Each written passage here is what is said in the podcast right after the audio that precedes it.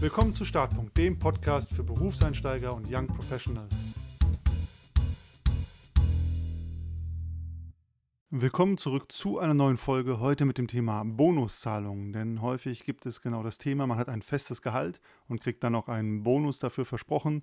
Und gegebenenfalls bricht man dann Jubelstürme aus, weil sich da krasse Zahlen auftun. Ich habe selber mehrfach Bonussysteme in verschiedenen Firmen selbst erlebt oder bei Kollegen und Kolleginnen erlebt. Da will ich auf jeden Fall mal die Erfahrungen teilen, die wir da gemacht haben.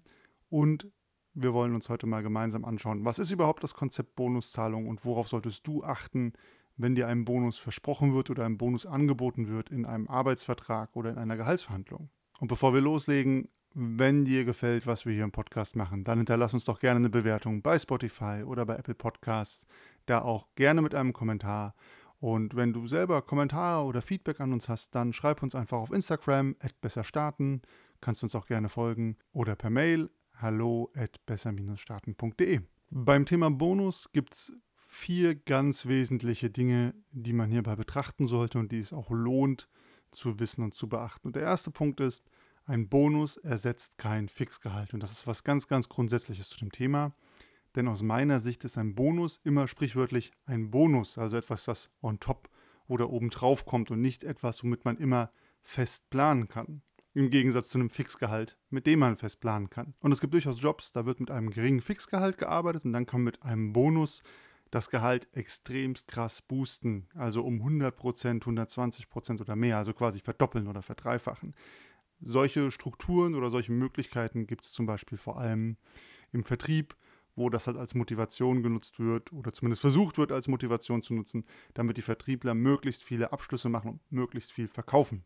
Und auch wenn das hier vielleicht Sinn macht oder nicht Sinn macht, da werden wir später noch drauf kommen, wenn du in deine Planung gehst, wenn du am Verhandeln bist oder überlegst, wie sich dein Gehalt zusammensetzen sollte, dann kannst du unter normalen Umständen immer mit dem Fixgehalt planen. Denn das Fixgehalt ist das, worauf du dich verlassen kannst, das, womit du auf jeden Fall deine Miete zahlen kannst, deine Lebenshaltungskosten etc. Das heißt, wenn dein Fixgehalt im Normalfall schon nicht ausreicht, um deinen Lebensunterhalt zu finanzieren, dann ist es vielleicht der Punkt, sich zu überlegen, egal wie gut der Bonus ist, der dir gerade angeboten wird, macht das Sinn für dich oder bist du sonst durchgängig in der Notsituation, wenn der Bonus mal nicht kommt? Und das ist der erste wichtige Punkt, den man immer bedenken sollte, wenn man beim Thema Bonus ist oder auch einen Bonus angeboten bekommt in Kombination mit einem Fixgehalt. Wie sieht das Verhältnis zwischen Bonus und Fixgehalt aus? Und was soll das Fixgehalt für mich leisten. Und ich würde immer sagen, das Fixgehalt ist das Gehalt, mit dem du fest planen kannst, das auf jeden Fall deinen Lebensunterhalt sichert und mit dem du immer schon auskommen solltest, unabhängig vom Bonus. Die zweite ganz, ganz essentielle Frage beim Thema Bonus ist natürlich die Frage, unter welchen Bedingungen ist der Bonus überhaupt erreichbar? Und das ist eigentlich die Gretchenfrage bei allen Bonisystemen. Also man kann sehr gute Boni versprochen bekommen. Ich finde, ist ja auch immer schön, wenn es dann heißt, okay, kannst du mal 20 Prozent von deinem Jahresgehalt on top bekommen oder mehr. Das sind ja schöne Zahlen, die da rumkommen. Und man kann richtig tolle Boni versprochen bekommen. Aber wenn es nicht möglich ist, diese zu erreichen und man das vielleicht auch gar nicht weiß, wenn man sagt, ja, das klingt toll, dann bringen sie dir auch nichts. Und ich habe hier für zwei Beispiele mitgebracht. Das eine ist ein persönliches, ganz am Anfang meiner Berufslaufbahn. Ich bin frisch ins Consulting eingestiegen und habe auch einen Bonus angeboten bekommen. Und ich war so, ja, cool, ein Bonus noch on top zum Gehalt. Habe mir dann das Gehalt damit auch schön gerechnet, ne? Bonus plus Fixgehalt. Und gedacht, jawohl, jetzt läuft's. Was ich nicht gewusst habe, als ich diesen Bonus quasi angenommen habe oder gedacht habe, das ist eine coole Sache, an welche Bedingungen ist der gekoppelt? Und in diesem speziellen Fall war es so, der Bonus war an extremst hohe Fakturaziele gekoppelt. Im Consulting bedeutet Faktura oder Fakturaziele sind quasi die Stunden oder die Personentage, die man auf einem Kunden arbeitet. Das heißt also, die Consulting-Firma kann diese Tage dem Kunden in Rechnung stellen und damit verdienen die Geld. Also es ist sehr logisch, das als Bonusziel festzulegen, weil das hängt sehr direkt mit dem Umsatz der Firma zusammen. Allerdings waren hier die Fakturaziele, also die Zeit, die ich als Junior auf dem Kunden hätte arbeiten müssen, so hoch, dass sie quasi für jemand Juniorigen nicht erreichbar war. Sie wäre selbst für einen Senior schwer zu erreichen gewesen und man hätte dabei auch nicht krank werden dürfen. Man hätte quasi nicht allen Urlaub nehmen dürfen, damit es überhaupt möglich gewesen wäre, eine Chance zu haben, diesen Bonus zu erreichen. Und das war die eine Hälfte des Bonus, die quasi durch Eigenleistung erreichbar war und wo ich zu diesem Zeitpunkt nicht wusste, dass das sehr schwer bis unmöglich werden würde. Und die andere Hälfte des Bonus war an den Unternehmenserfolg geknüpft, der, was ich auch erst später erfahren habe, immer von der Geschäftsführung definiert wurde und in den letzten Jahren quasi nie erreicht wurde. Aus, ich würde mal sagen, Gründen. Das heißt, man hat es ja vielleicht rausgehört, ich habe diesen Bonus nicht erreicht, weil es einfach zu schwer war. Selbst unter den Kollegen war das eine richtig große Herausforderung, diesen Bonus zu erreichen. Und hier hatte er eigentlich nur den Effekt, er hat einem das Gehalt schön gerechnet und dann konnte man den Bonus aber auch stückweise wieder abschreiben, weil die eine Hälfte war fremdbestimmt durch Unternehmenserfolg. Da hat sich herausgestellt, da hat das Unternehmen schon dafür gesorgt, häufig, dass der nicht so leicht zu erreichen ist.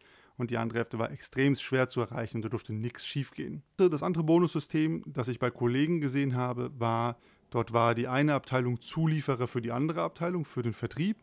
Und das hieß, diese Abteilung hat nur den Bonus bekommen, wenn die Vertriebskollegen den Input, den sie von ihnen bekommen haben, in dem Fall Leads, also das heißt qualifizierte Kontakte, die man zu Kunden machen kann, und nur wenn der Vertrieb es geschafft hat, diese qualifizierten Kontakte auch zu verwandeln, dann hat die Zuliefererabteilung auch was vom Bonus gesehen. Und das hat natürlich durchgängig für Reibereien gesorgt, weil dann immer die Vorwürfe kommen, wenn die eine Abteilung nicht den Bonus bekommt, weil die andere Abteilung vermeintlich nicht liefert. Also hier stand man in direkter Abhängigkeit von wem ganz anderen. Dabei war es egal, wie gut oder wie schlecht man die Arbeit gemacht hatte bei den Kollegen, weil eine andere Abteilung hat eigentlich darüber entschieden, ob man den Bonus bekommt oder nicht. Und in beiden Beispielen sieht man ganz deutlich, der Bonus stand hier immer in Abhängigkeit von Faktoren, die man nicht selber im Griff hatte. Manchmal bewusst, manchmal unbewusst. Und das ist das Allerwichtigste, wenn ein Bonus auf dich zukommt und die Chance hast auf einen Bonus, immer zu klären oder zu bedenken, wie groß ist mein eigener Einfluss auf das Erreichen des Bonus und wie realistisch ist es, dass ich diesen Einfluss geltend machen kann. Und da gibt es, und da muss, so fair muss man sein, da gibt es gute und schlechte Deals. Es gibt Unternehmen, da erreicht man den Bonus quasi fast im Blindflug und dann kann man damit sehr gut planen und von ausgehen, okay, das schaffe ich schon. Und es gibt Unternehmen, da ist es quasi sehr, sehr schwierig, den Bonus zu erreichen. Man muss vielleicht nicht nur sogar überperformen oder outperformen, sondern man muss wirklich auch auf das Glück hoffen, dass das Unternehmen wirklich will, dass man diesen Bonus bekommt. Das heißt also, hier gilt es auf jeden Fall mit scharfem Auge gucken, wie realistisch ist die Erreichung des Bonus und wie viel Einfluss hast du auf die Erreichung des Bonus. Und, wie bereits gesagt, das heißt nicht automatisch, dass ein Bonus gut oder schlecht ist, sondern das kann wirklich sehr, sehr stark variieren von Firma zu Firma. Und am besten ist da ein offenes Ohr bei den Kollegen zu haben, die schon länger da sind, die können das am besten einschätzen, weil die haben schon die Erfahrung gemacht, ob sie diesen Bonus auch bekommen haben. Der dritte Faktor bei Bonussystemen, der sehr spannend ist, ist, das, wofür es den Bonus im Unternehmen gibt, setzt den Fokus für das Verhalten aller Kollegen im Unternehmen. Das heißt, wenn ein Bonus auf ein bestimmtes Verhalten gelegt wird, zum Beispiel viele Abschlüsse zu legen, dann, wird das, dann werden alle Verhaltensweisen, die dazu führen, dass man dieses Ziel erreicht, incentiviert, also belohnt, würden wir in der Psychologie sagen, oder halt auch verstärkt. Und das kann ganz verrückte Stilblüten mit sich führen. Und das prägt dann natürlich auch je nachdem sehr stark die Firmenkultur, das Arbeitsklima. Ein ganz einfaches Beispiel ist, gibt es individuelle Boni oder einen Teambonus? Und das kann schon dazu führen, dass ein individueller Bonus vielleicht ein Ellenbogenverhalten fördert, wohingegen ein Teambonus den Teamgedanken fördert. Und manche vermeintlich verrückten Verhaltensweisen erklären sich dann auch dadurch. In dem Beispiel aus meiner ersten Firma, viele Leute haben gearbeitet, obwohl sie krank waren. Und das ist eigentlich völlig verrückt, aber aus der Bonussicht hat Sinn gemacht, weil die haben die Arbeitszeit gebraucht, um genügend Fakturatage anzusammeln, um bonusqualifiziert zu sein. Gleichzeitig hat dieser Bonus auch dazu geführt, dass Leute viele Projekte bei sich gehortet haben und nicht so viel Arbeit abgegeben haben. Was eigentlich logisch gewesen wäre, sich Arbeit zu teilen, Projektmanagement gut aufzuteilen, Redundanzen zu erzeugen im Projekt, damit halt der Ausfall von jemandem nicht so schlimm ist. Hat man da alles nicht gemacht, weil das war ja Fakturazeit, die einem dann selber abging vom Bonus. Das heißt, es war nicht im individuellen Interesse und dadurch wurden dann Projekte bei Kollegen gehortet. Und das haben die auch gar nicht böse gemeint, aber es war halt das Verhalten, das verstärkt wurde durch den Bonus, der gegeben wurde. Und das ist auf jeden Fall was sehr, sehr Spannendes. Das kann man auch nicht immer absehen, aber du kannst dir immer die Frage stellen, wenn es Boni gibt in deinem Unternehmen, worauf gibt es die eigentlich und welches Verhalten wird damit verstärkt? Manchmal hilft das einfach nur, um ein Gefühl für zu kriegen, was für ein Arbeitsklima, was für eine Firmenkultur werde ich hier antreffen oder worauf legt die Firma auch ganz besonders Wert. Manchmal kann es auch einfach helfen, Verhaltensweisen zu verstehen von Vorgesetzten oder von Kollegen. Also auch wenn vielleicht mal Vorgesetzte eigentlich nicht logische Entscheidungen treffen, dann kann das ganz häufig daran liegen, dass die halt eine Zielvorgabe haben, irgendeine KPI, die du nicht kennst, die aber von einem bestimmten Verhalten abhängt und deswegen treffen die eine Entscheidung, die aus operativer, aus logischer Sicht gar keinen Sinn macht, aber für sie individuell in Bezug auf ihren Bonus sehr viel Sinn macht. Also das heißt, man sieht, so Bonussysteme können sich schnell verselbstständigen und Verhaltensweisen hervorrufen, die vorher auch nicht ganz absehbar waren. Und ich finde persönlich aus Arbeitgebersicht kann das durchaus immer ein Grund sein, für einen Teambonus zu plädieren. Ich würde das auch immer machen mit der Argumentation, jeder, der mitarbeitet, mitschafft, trägt ja zur Wertschöpfung des Unternehmens bei. Oder, wenn man ganz ketzerisch ist, könnte man natürlich auch sagen, die Firma könnte natürlich auch einfach höhere Fixgehälter sich leisten und dafür versuchen, nicht so sehr durch Bonussysteme Anreize zu schaffen, die vielleicht in die Irre führen. Und das führt mich zum letzten Punkt bei Bonussystemen oder Boni. Und zwar das perfekte Bonussystem gibt es nicht. Und da breche ich jetzt mal eine Lanze für alle Arbeitgeber. Es gibt einfach nicht das perfekte Bonussystem. Man kann es noch so gut meinen, man kann noch so viel probieren. Es ist unheimlich schwer, ein Bonussystem zu machen und Boni zu verteilen, das für alle gerecht ist, das immer passt, das keine verrückten Verhaltensweisen hervorruft und wo nachher jeder sagt, ja, hier kriege ich gerade genau die Menge an Geld, von der ich gedacht habe, ich habe sie verdient. Das ist meiner Meinung nach sogar fast unmöglich und sehr schwer umzusetzen. Wir haben selber viel versucht, viel probiert. Ich habe einige diverse Sachen gesehen und ich hatte immer den Eindruck, so das richtig gute, perfekte System, mit voller Transparenz gibt es einfach nicht, weil es einfach auch sehr schwer zu machen ist. Nichtsdestotrotz gibt es aber Systeme, die sind sehr bewusst uncool designt, also auch die sind so designt, dass du es ja nicht bekommst. Das ist fake und dann würde ich immer drüber nachdenken, ist das ein Arbeitgeber, bei dem ich sein will? Dann gibt es Firmen, da ist der Bonus zu erreichen, aber dann wird auch wirklich Outperformance, Überleistung erwartet und dann trimmt das auf Leistung. Und dann gibt es Firmen, die haben einen Bonus und den kriegt man eigentlich, egal was man macht. Und es gibt halt auch durchaus Bonussysteme, die sind eigentlich gut gemeint, mit den besten Intentionen und entwickeln die aber Eigendynamiken, die vorher niemand absehen konnte. Und plötzlich sind alle unzufrieden, man weiß gar nicht warum. Und dann stellt sich raus, okay, es liegt an dem Bonussystem. Weil das, worauf es Boni gibt, das legt auch einfach nochmal den Fokus, wie ich auch vorhin schon erzählt habe.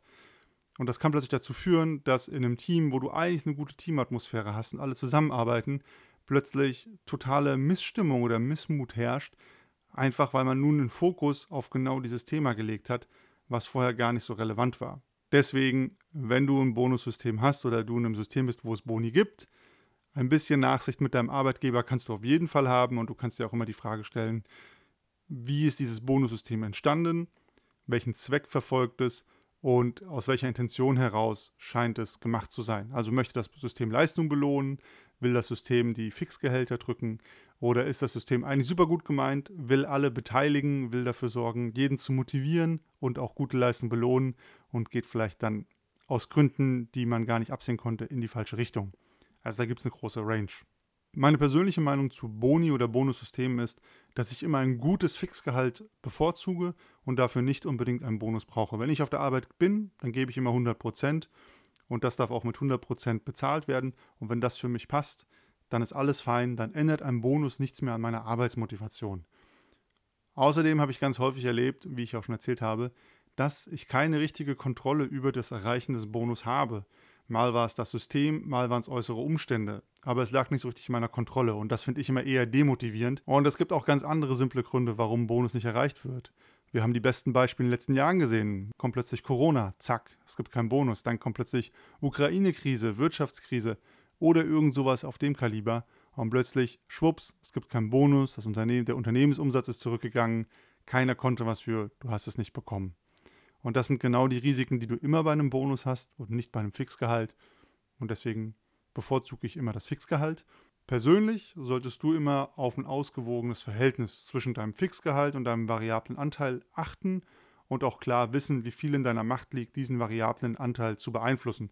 Und dann ist es eine ganz persönliche Erwägung und auch so eine Risikofreude, das abzuschätzen. Also wenn man sein Gehalt durch den variablen Anteil verdoppeln kann und das möglich ist und man darauf Lust hat, dann gibt es Leute, denen macht das Spaß, die motiviert das, die bringt das voran. Andere Leute, die haben das nicht so gerne, die kriegen gerne ihr Geld und machen ihre Arbeit.